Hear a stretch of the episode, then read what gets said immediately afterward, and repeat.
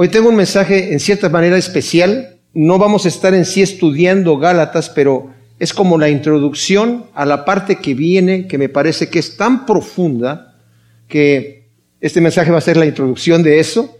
Estos versículos que están en el capítulo 6, el apóstol Pablo nos ha venido hablando acerca de la importancia, ¿verdad?, de tener una fe viva, una fe que se manifiesta en nuestras acciones, en la manera que vivimos nosotros, porque sabemos que aunque no somos salvos por obras, sino por fe, la fe que no tiene obras, nos dice Santiago, está muerta en sí misma. Y también el apóstol Pablo nos había dicho ya que nosotros estamos viviendo en esta fe que opera por el amor. En el versículo 6 dice del capítulo 5, porque en Jesús el Mesías ni la circuncisión vale algo, ni la incircuncisión, sino la fe que obra por el amor.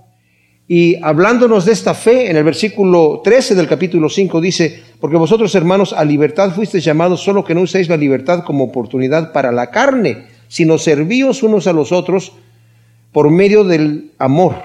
Porque toda la ley queda cumplida en esta sola palabra, amarás a tu prójimo como a ti mismo. Pero si os mordéis los unos a los y os, y os coméis los unos a los otros, mirad que no seáis consumidos los unos por los otros. Y luego viene una sección en el capítulo 5 en donde viene la instrucción acerca de qué cosa significa vivir en amor. Tiene que ver con todo el comportamiento nuestro. Tiene que ver con nuestra vida, lo que nosotros somos. Eso es lo que es la fe. Mis amados, la fe a la cual el Señor nos ha llamado, y esto lo digo porque hay gente que así lo cree, no es solamente una fe mental. La fe que es una fe mental es una fe que está muerta en sí misma. Y solamente se queda ahí. El Señor no solamente nos ha venido a convencer inteligentemente de que Él es el Hijo de Dios. De nada sirve que yo crea que Jesucristo es el Hijo de Dios si no ha cambiado mi vida. No sé si me explico, o sea, creo que hasta lógico. Hay gente que toma diferentes versículos y, hace diferentes doctrinas pensando que no somos salvos por fe. Si tú solamente crees que Cristo es el Hijo de Dios, ya estamos listos. Ya no hay nada más que hacer. Está, tu futuro está garantizado. Y a veces hasta hay una contradicción, porque yo a veces pregunto a esta gente, ¿y cómo sabes tú que eres salvo? Porque yo ya confesé con mi boca y creí con mi corazón. Confesé con mi boca que Jesús es el, Señor y con mi corazón creí que fue levantado de los muertos, entonces ya soy salvo. Eso lo dice Romanos, sí lo dice Romanos. Pero no se queda todo ahí, porque si mi vida no muestra mi fe, lo que yo diga no tiene absolutamente nada que ver. O sea, si yo realmente creo que Jesús es el Señor y que Él es la verdad, que Él es el camino, la verdad y la vida, yo no quiero andar en mentira, yo no quiero andar engañado, no quiero andar perdido y no quiero la muerte tampoco. Entonces voy a invertir mi vida en aquello que, eh, que Señor, ¿qué es lo que tú quieres? ¿Qué es lo que tú esperas de mí?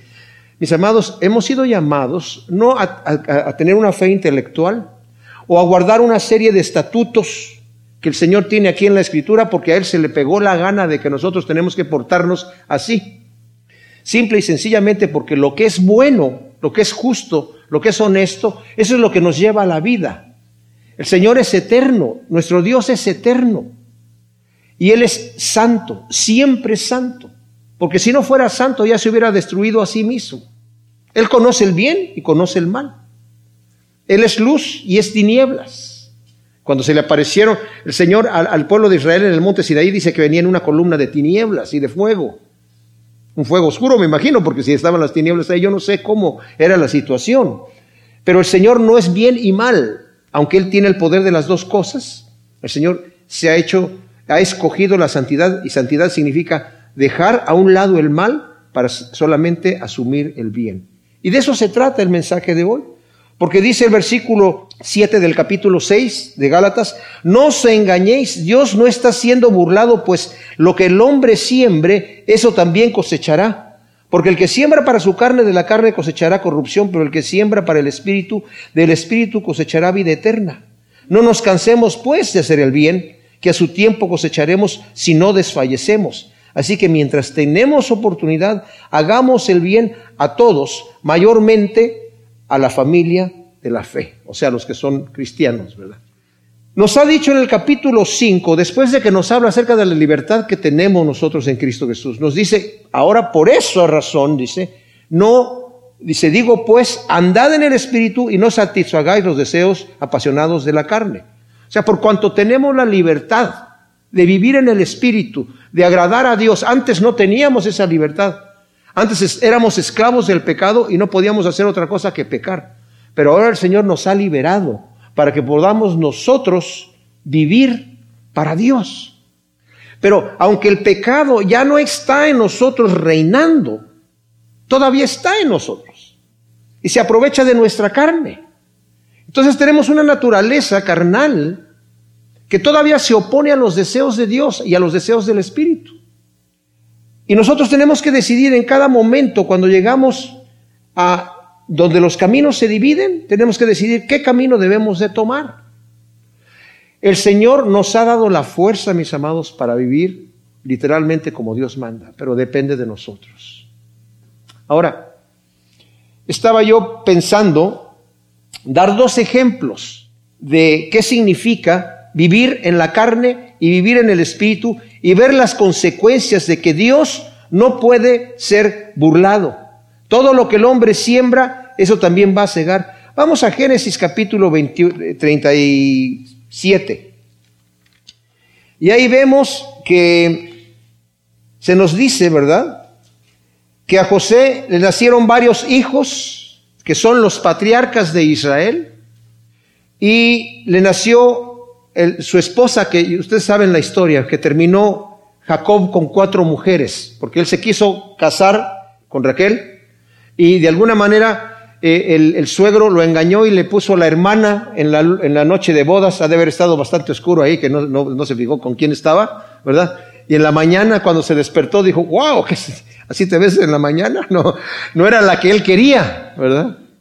Y pues le fue a, reclamar al suegro porque había trabajado siete años por ella.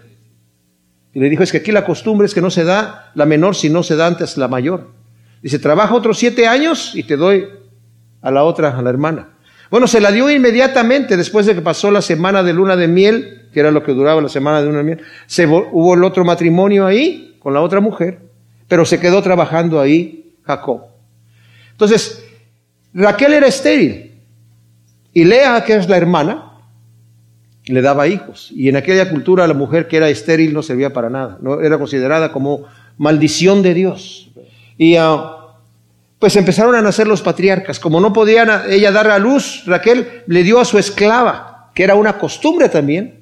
Y los hijos que nacieron de la esclava eran como si fuera de ella. Entonces, Lea también después le dio la esclava a, a Jacob y ya terminó con tres mujeres ahí, bueno, ya con cuatro, ¿verdad? Pero al final Raquel le da un hijo y su nombre es José. Y obviamente, según nos dice la escritura, Jacob tenía puestos los ojos en José para darle la primogenitura. Le hizo un, una túnica de colores que era el símbolo de la primogenitura. La primogenitura era un derecho eh, que era para el primogénito se le daba doble herencia y era el que llevaba de alguna manera el honor de la casa del padre. Pero acá no era al mayor de todos, sino al mayor de la mujer con la que él se quiso casar, porque después tuvo a Benjamín el, el hermano menor.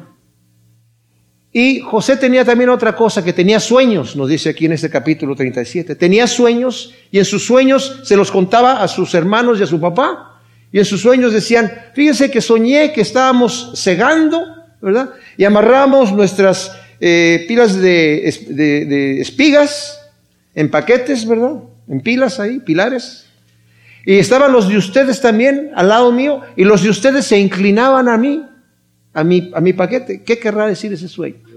Entonces yo me imagino que los hermanos estaban enojados porque ya estaban diciendo, bueno, ya sabemos que el papá lo está consintiendo y ya le dio la túnica de colores como diciendo, este va a ser el primogénito y, decía estas cosas. Otra cosa que dice aquí, este capítulo 37, que Jacob, digo que José tenía la mala costumbre, o buena, no sé, pero no le funcionaba muy bien, que si sus hermanos hacían algo malo, iba con el chisme al papá.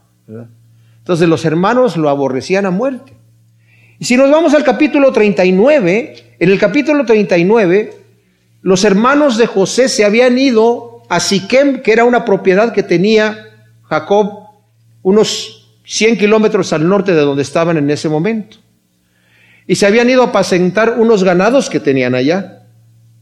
Y mientras estaban allá apacentando los ganados, dice el papá, oye, eh, José, yo no sé, tus hermanos, no he recibido noticia de ellos, ve a ver cómo están. Llévales algo, una comida de aquí, una cosa así, y toma prendas de ellos para saber que realmente fuiste y estuviste allí y hablaste con ellos y me traes noticia. Entonces se va José allá a, visitar a los hermanos y cuando lo ven venir, dijeron, mira, ahí viene el soñador.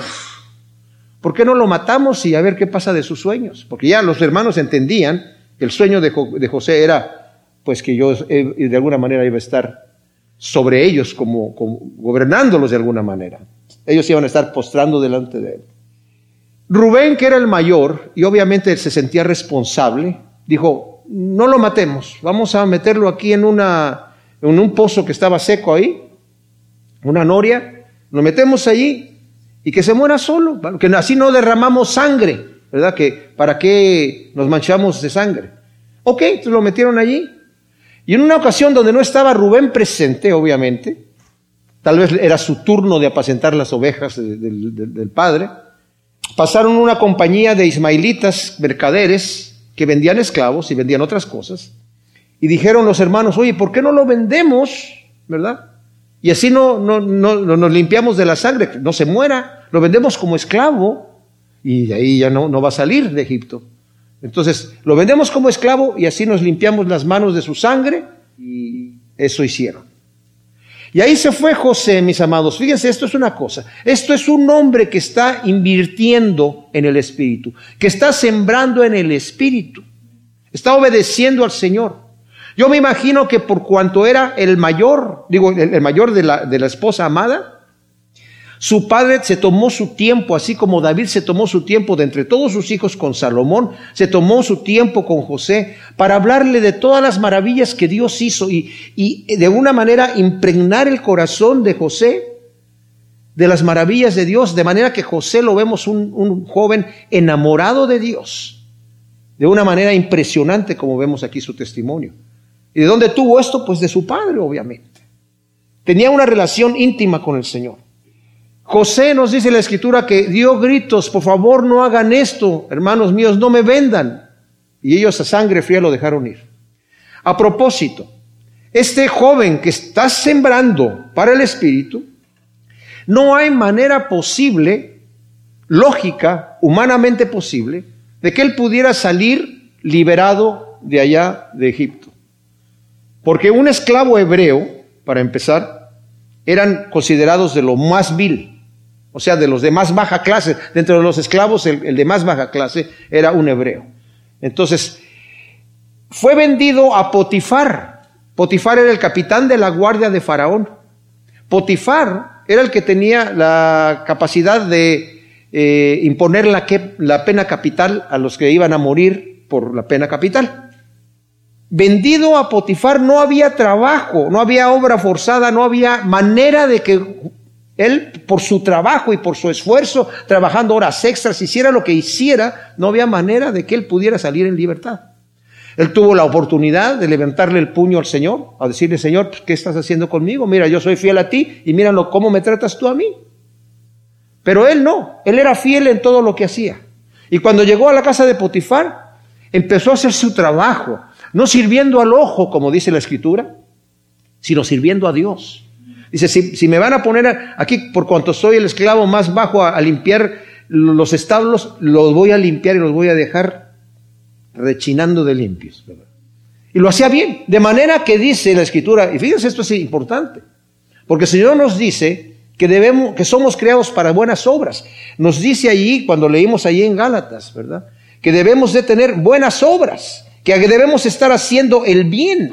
Lo leímos en el capítulo 6, versículo 10.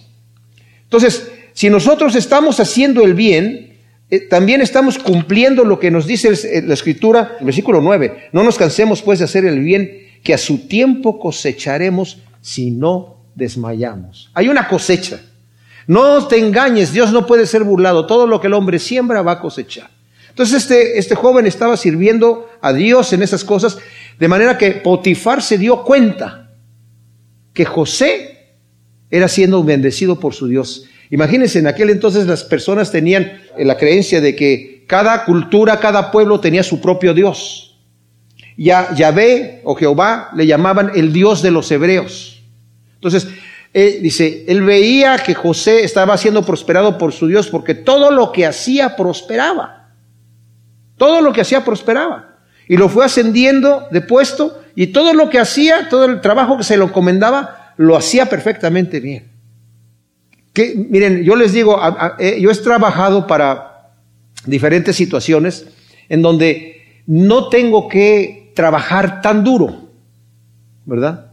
No tengo que trabajar tan duro, igual me van a pagar igual.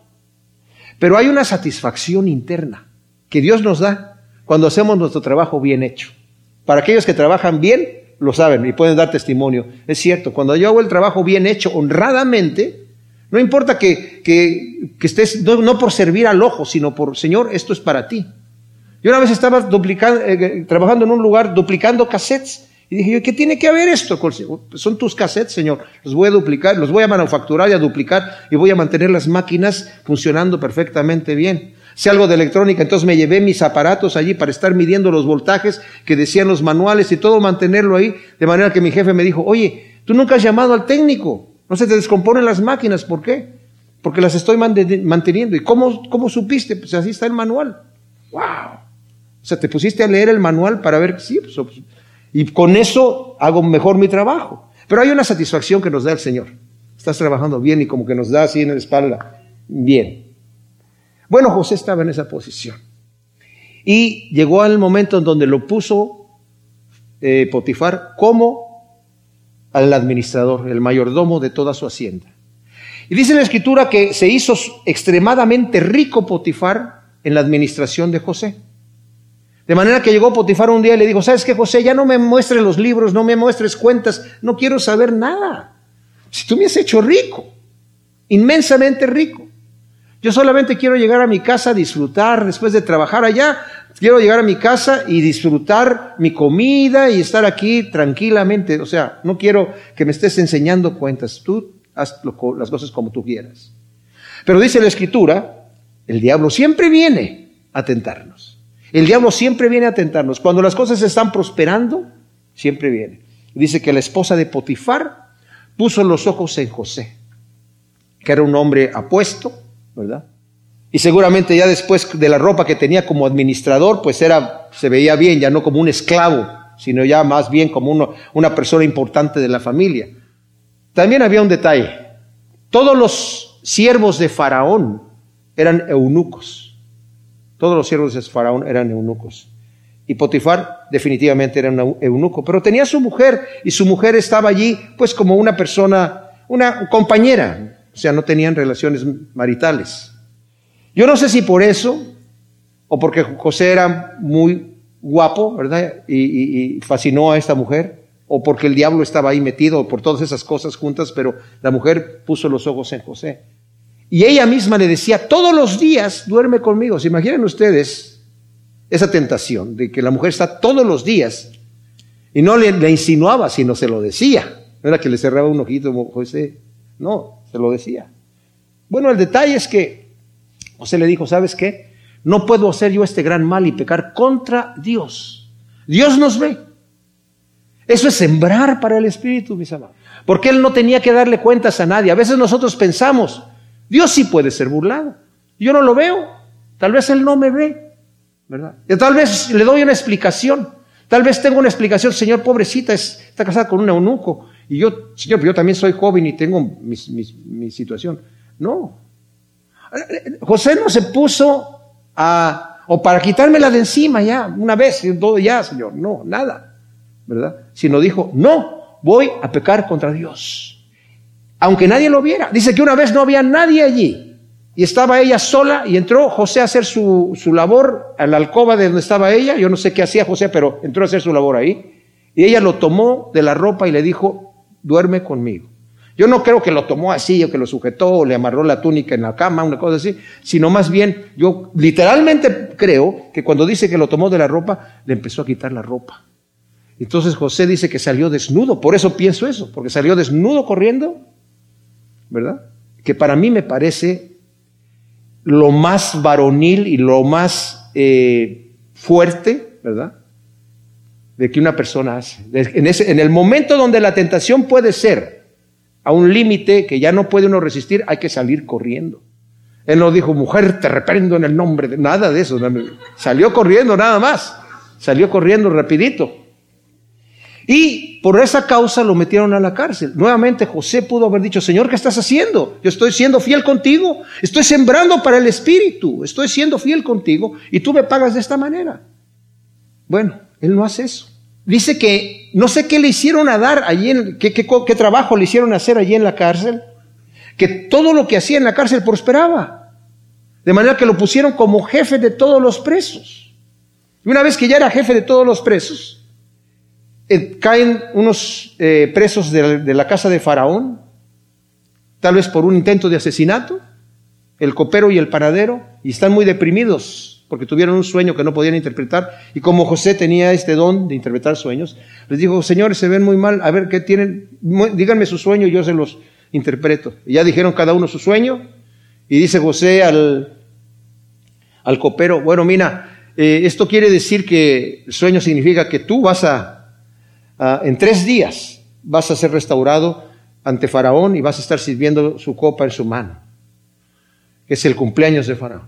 ¡Ay, perfecto! Y animado el panadero también da su sueño y le dice, mala tarde, amigo. Quiere decir tu sueño que en tres días te van a, te van a, matar, te van a, te van a, colgar, ¿verdad? Bueno, y sucede así. Pero entonces le dice al, al copero, mira, como tú sí vas a llegar allá, cuando llegues ahí delante de Faraón, por favor, dile a Faraón que yo estoy aquí injustamente y acuérdate de mí. Ok, se le olvida a este amigo. Se le olvida.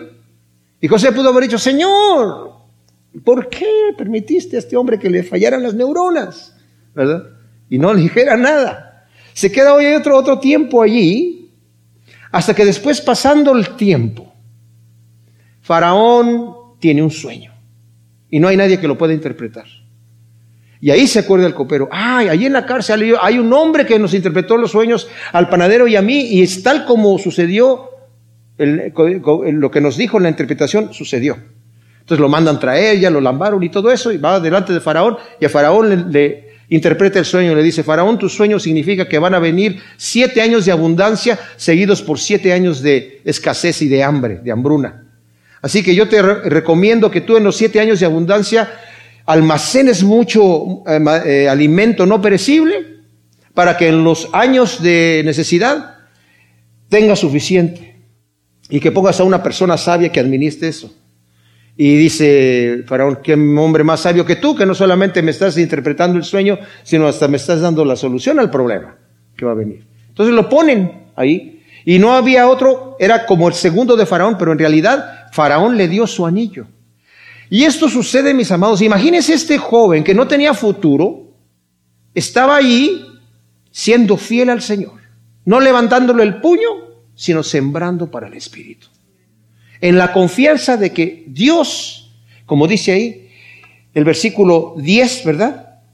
El versículo 10 Así que mientras tenemos oportunidad, hagamos el bien a todos, mayormente a los de la familia. Perdón, es la, segunda parte del versículo 9. No nos cansemos de hacer el bien, que a su tiempo cosecharemos, sino que, si no desmayamos. Y José no desmayó. José dijo, no, esto yo voy a continuar siendo fiel hasta el final. Y el Señor lo bendice de manera que Queda, José allí, mis amados, como la persona que después hace venir a su familia a vivir a Egipto. Y lo utiliza como el líder que hizo meter a la familia de Dios a la tierra de Gosén en Egipto, con todo un plan que el Señor le dio, para que les dejaran lo mejor de Egipto, los mejores pastizales y todo eso, para que 400 años más tarde saliera una nación, la nación de Israel. Utilizó a Egipto como el vientre materno para dar a luz a la nación de Israel, un joven que sembró para el Espíritu. Y luego tenemos en jueces capítulo, me parece que es 14, sí, desde el 13, la historia de Sansón, un hombre que sembró para la carne. Y este hombre que sembró para la carne fue un hombre que el Señor escogió desde el vientre de su madre.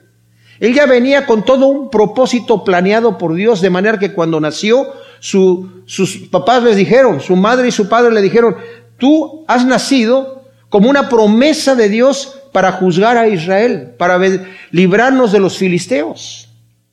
Y el Señor le dio a Sansón una fuerza impresionante, una tremenda fuerza. Yo creo que además de fuerza tenía rapidez y tenía un montón de cosas, pero físicamente era sobrenatural.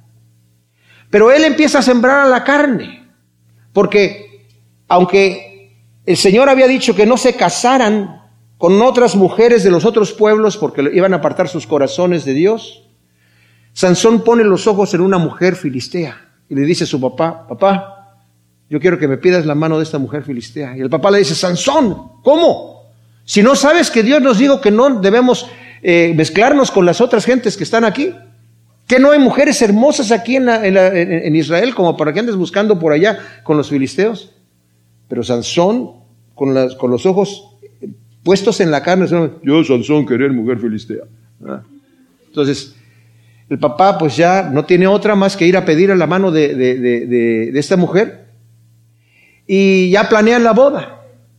Entonces, en la boda, eh, normalmente se entregaba a la mujer al final de la boda. Empieza la boda y todo este asunto, la fiesta que duraba una semana, está ahí con la fiesta y todo el tema, y en la fiesta, eh, Sansón les dice a unos jóvenes que había ahí, trajeron 30 filisteos que lo acompañaran ahí para que estuvieran ahí disfrutando la fiesta.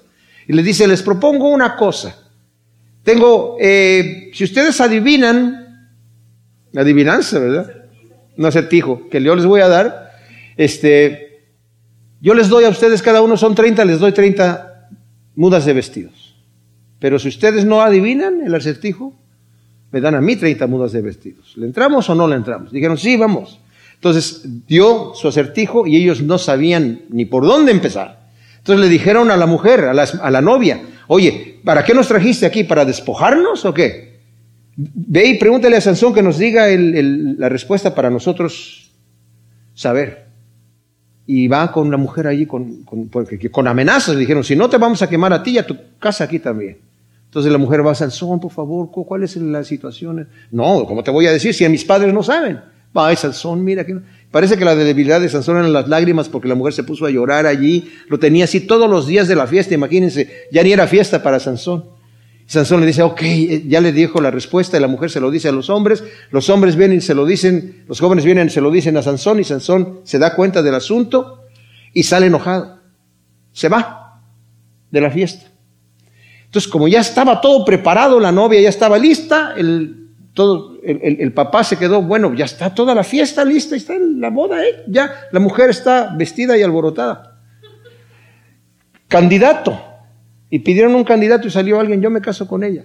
Entonces ya se hizo la boda y todo eso. Sansón después regresó con un cabrito, incluso vamos a hacer un cabrito aquí y todo eso, seguimos la fiesta y nos casamos. Y su novia, no, ya la entregamos a otra persona. Entonces Sansón Empieza, empieza a destruir todo el territorio de los filisteos.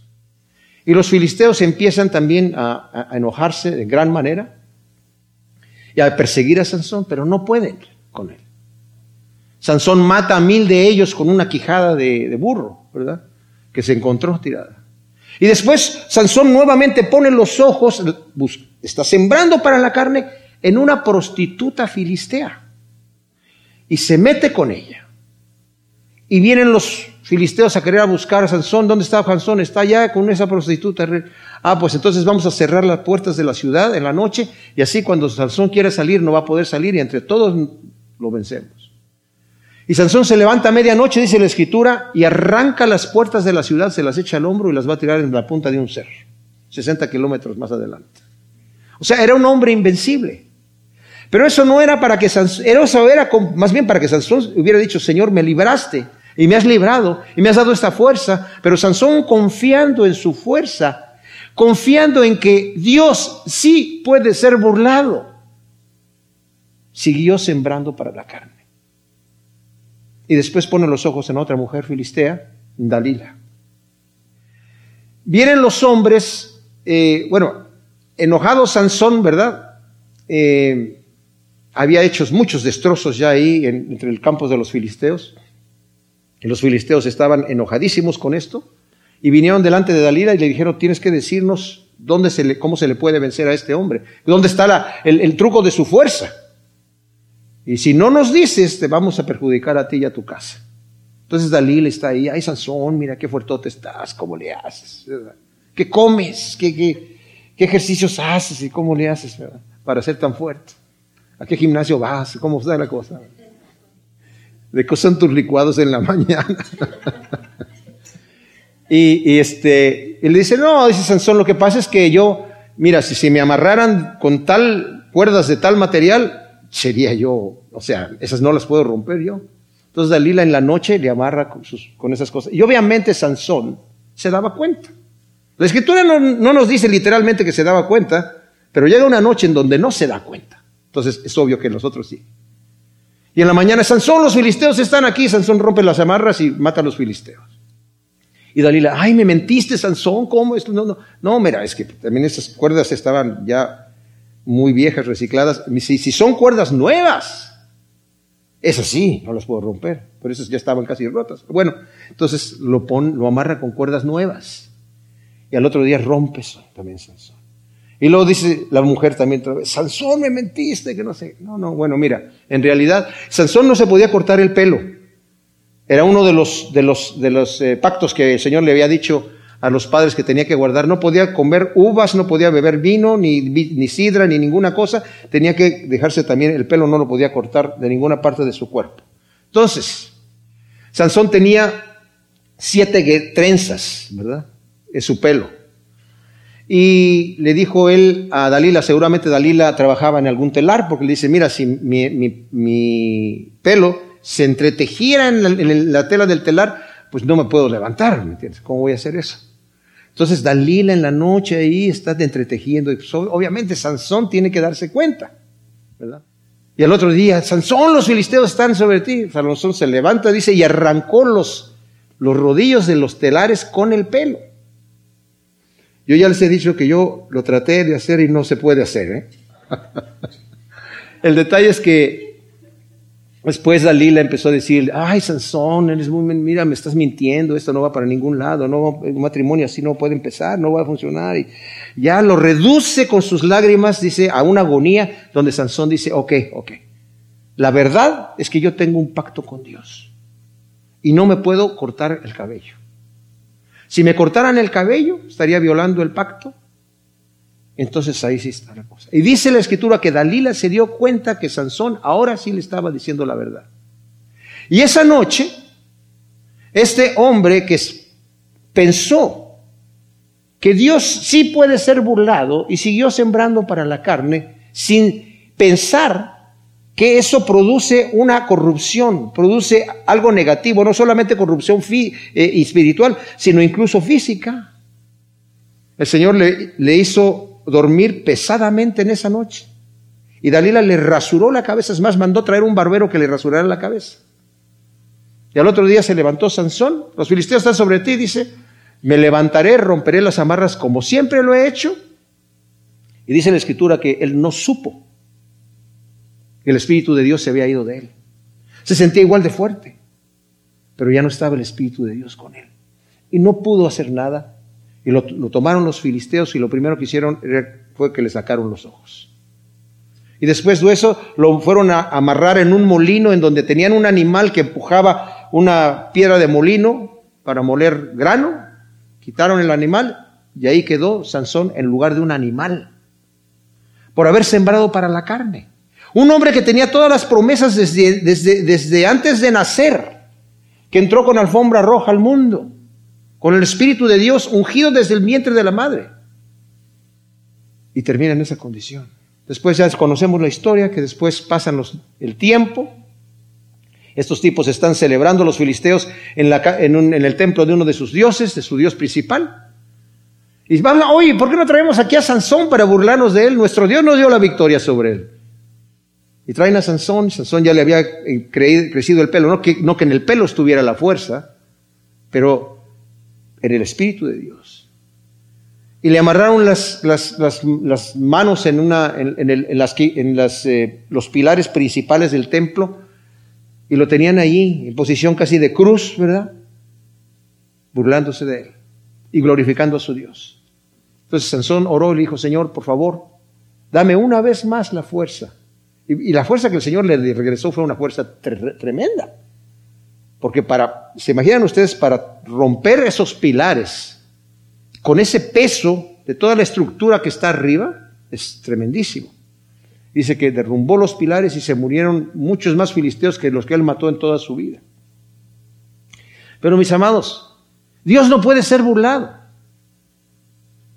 Hoy en la mañana estaba en el mensaje, el mensaje del pastor Vic, que estaba predicando sobre David en los Salmos 32 y 51.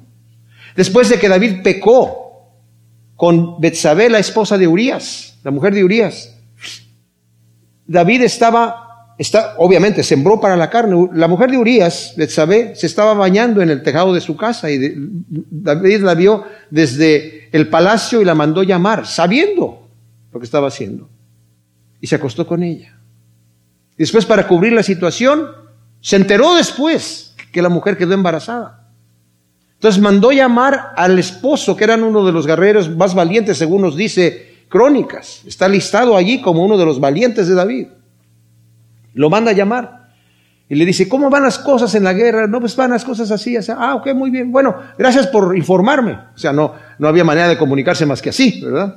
Y dice, bueno, mira, este, vete a tu casa con tu mujer y gózate con ella y ya mañana vas otra vez al campo de batalla y te voy a enviar aquí esta botellita de vino de real y esta comida aquí para que lo disfrutes ahí con tu esposa. Y Urias, no sé si llegó a su casa o llegando a su casa le dijo a su mujer, ¿sabes qué? Mi vida no, no, este, no me puedo quedar aquí. Mis compañeros están allá en batalla y yo aquí voy a estar con mi mujer. El caso es que él se fue a dormir allí con los soldados que estaban a la puerta del palacio. Y lo supo David. David quería cubrir eso. David, aunque cayó en esa situación, pensó, Dios sí puede ser burlado. Un hombre de Dios, conforme al corazón de Dios, el pecado ciega, mis amados. El pecado ciega de tal manera que llegó a pensar, Dios sí puede ser burlado. Tal vez en su corazón sabía que Dios sabía, pero de alguna manera, si el pueblo no se entera, estamos bien. A veces le tenemos más temor a la gente que a Dios. Nos es fácil pecar cuando nadie nos ve, porque pensamos, solamente me está viendo Dios. ¿Saben qué, mis amados? Es a Él, ante Él al que le tenemos que dar cuentas. Es ante Él. Pero como dijo un puritano, nosotros los cristianos somos cristianos en la iglesia. Porque ahí sí, oye, ¿cómo estás? Dios te bendiga. Muy bien, bendecidos. Gloria a Dios, aleluya. Aquí sí. Dice, somos cristianos en la iglesia, somos herejes afuera en el mundo, en nuestro trato con los semejantes, en nuestros negocios, en lo que hacemos. Cuando vamos a ir manejando y se nos atraviesa uno, no le decimos Dios te bendiga, ¿verdad, hermano? ¿O sí? si no se nos viene pegando hacia abajo, dice, mira, bendición, Dios te bendiga. Deberíamos de, pero a veces, a veces es donde sale el verdadero yo. Dice, somos herejes afuera y somos demonios cuando estamos a solas. Wow. ¿Qué es lo que somos? Lo que somos cuando estamos a solas. José, cuando estaba a solas, andaba sembrando para el Espíritu. David, delante de Dios, sembrando para la carne en esa ocasión. Y dice la escritura que fue la única ocasión en donde sembró para la carne. Pero no se arrepintió, sino, no buscó a Dios para pedir perdón, sino quiso cubrir la situación. Entonces, como el, el, plan eh, A no le funcionó, porque volvió a enviar a Urias en la segunda noche y lo embriagó más para que ahora sí ya no, no lo pensara tanto y fuera con su mujer. Se quedó a dormir otra vez ahí con los soldados. Entonces al siguiente día David le hizo una carta y la envió, se la, era su sentencia de muerte para el, capitán del ejército, Joab. Y, dice, pon a Urias al frente de la batalla donde están los más valientes, donde está lo más tupido de la batalla, y retírense de él y asegúrate que muera. Esa es una canallada tremendísima, mis amados. Tremendísima. Entonces, obviamente, eh, Joab, que tampoco tenía muchos escrúpulos, pues no le fue ningún problema eh, hacer esto. Y vemos aquí en, en Segunda de Samuel, en el capítulo 12 de Segunda de Samuel, mis amados. Vamos a ver aquí, una vez que David hace eso y obviamente Urias es muerto, nos dice el versículo primero del capítulo 12, y Yahvé envió a Natán a David y entrando ante su presencia le dijo, ahora, Natán, imagínense, está delante del hombre más poderoso del mundo en este momento, del hombre más poderoso del mundo. Israel era la potencia mundial en este momento, era la potencia mundial. Y el rey era David. David tenía un año de que había cometido el pecado y todavía lo estaba guardando. Vivía miserable. Según leemos el, versículo el 2 y 3 del, eh, Salmo 32, dice, mientras callé se envejecieron mis huesos. Dice, estaba yo en dolor todo el tiempo. Mi vigor se secó como se queda desde verano. Estaba miserable. Dije, dice, entonces confesé mi pecado al Señor y el Señor me perdonó. Pero la manera que lo confiesa es porque es confrontado con el profeta Natán. Y Natán viene de parte de Dios, le da una historia y le dice, en una ciudad había dos hombres, un rico y un pobre. El rico tenía numerosos rebaños y vacadas, pero el pobre no tenía más que una corderita que había comprado a la cual iba criando. Y ella crecía juntamente con él y con sus hijos, comiendo de su pan bebiendo de su vaso y durmiendo en su regazo. Era para él como una hija. Fíjense, qué, especial. O sea, él tenía esa corderita y era como su, su hija, su mascotita.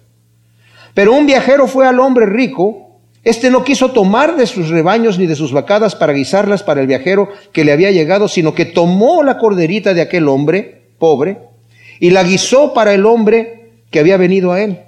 Entonces el furor de David se encendió en gran manera contra aquel hombre y dijo a Natán, vive ve que el hombre que hizo tal cosa es digno de muerte. Debe pagar cuatro veces el valor de la corderita porque hizo tal cosa y no tuvo compasión. Entonces Natán dijo a David, tú eres ese hombre, tú eres el hombre. Así dice Yahvé, Dios de Israel. Yo te ungí como rey sobre Israel y te he protegido de la mano de Saúl. Te he entregado la casa de tu Señor, o sea, de Saúl. Y he puesto las mujeres de tu Señor en tu seno y te he dado la casa de Israel y de Judá. Y si esto fuera poco, te habría añadido mucho más. ¿Por qué has menospreciado la palabra de Yahvé, haciendo lo malo ante sus ojos? Has matado a espada a Urias Eteo. Has tomado su mujer por tuya y lo has asesinado con la espada de los amonitas, por lo cual ahora no se apartará de tu casa la espada por cuanto me has despreciado y has tomado la mujer de Urías, Eteo, para que sea tu mujer. Así dice Yahvé, he aquí yo hago levantar el mal contra ti. Desde tu propia casa tomaré tus mujeres delante de tus ojos y las daré a tu prójimo, y se acostará con tus mujeres a vista de todos, por cuanto tú has obrado en secreto, yo haré esto delante de todo Israel y a pleno día. David dijo a Natán, he pecado contra Yahvé. Y Natán dijo a David, también Yahvé ha hecho que tu pecado sea redimido, no morirás. Pero como en este asunto has blasfemado grandemente a Yahvé, el hijo que te ha nacido ciertamente morirá. Y luego regresa Natán a su casa, se queda David allí ayunando y orando al Señor, por favor no te lleves al hijo, no te lleves al hijo. Y el Señor había determinado una cosa y la cumplió. Y muere el muchacho, el bebé. Después tuvo otro hijo, que fue Salomón, y fue el rey siguiente, rey de Israel. Pero mis amados, el detalle es este. Dios no puede ser burlado. No puede ser burlado. Todo lo que nosotros sembremos vamos a cosechar. Es una ley que Dios ha puesto y es una ley que se va a llevar a cabo sí o sí. Así que tenemos que tener ese conocimiento y así como Dios no puede ser burlado y yo voy a cosechar corrupción si siembro para la carne, pero mientras si siembro para el Espíritu voy a cegar vida eterna. Y si continúo haciendo las buenas obras que el Señor quiere y no desmayo, así como no desmayó José, aun cuando fue echado en la cárcel, continuó siendo fiel, sembrando para el Espíritu. Y el Señor, mis amados, le dio vida, lo honró aquí en la tierra. Así que es una palabra de ánimo para nosotros, para que sepamos que Dios no es que, digamos, ay, Dios no puede ser burlado, entonces hay que tener, hay que andar temblando, porque no, hay que estar sembrando para el Espíritu. Necesitamos proponernos hacer eso, no viene automático, viene de hecho en contra de nuestra naturaleza, ¿verdad? Pero si dejamos que el Espíritu Santo nos guíe y nos mantenemos obrando bien todo el día, todo el tiempo, buscando qué es lo que le agrada a Dios, mis amados, entonces el Espíritu de Dios, como leímos ahí en Gálatas 5, va a producir su fruto de amor, de gozo, de paz, de paciencia, de bondad, de longanimidad, de fidelidad, de mansedumbre, de templanza, que son cosas agradables se sienten bien. Nuestro mismo cuerpo está diseñado para eso, para sentirlo bien, dormirnos en paz, despertarnos en la noche cuando nos despertamos a medianoche y poder decir gracias Señor bendito, gracias por tu amor y volvernos a dormir, ¿verdad? O sea, la, la paz de Dios es exquisita, pero necesitamos proponernos sembrar para el Espíritu. Gracias Señor, te damos por tu palabra. Te pedimos que tú siembres esta semilla en nuestros corazones, que sepamos, Señor, que tú tienes un propósito para todos nosotros. En el nombre de Cristo Jesús. Amén.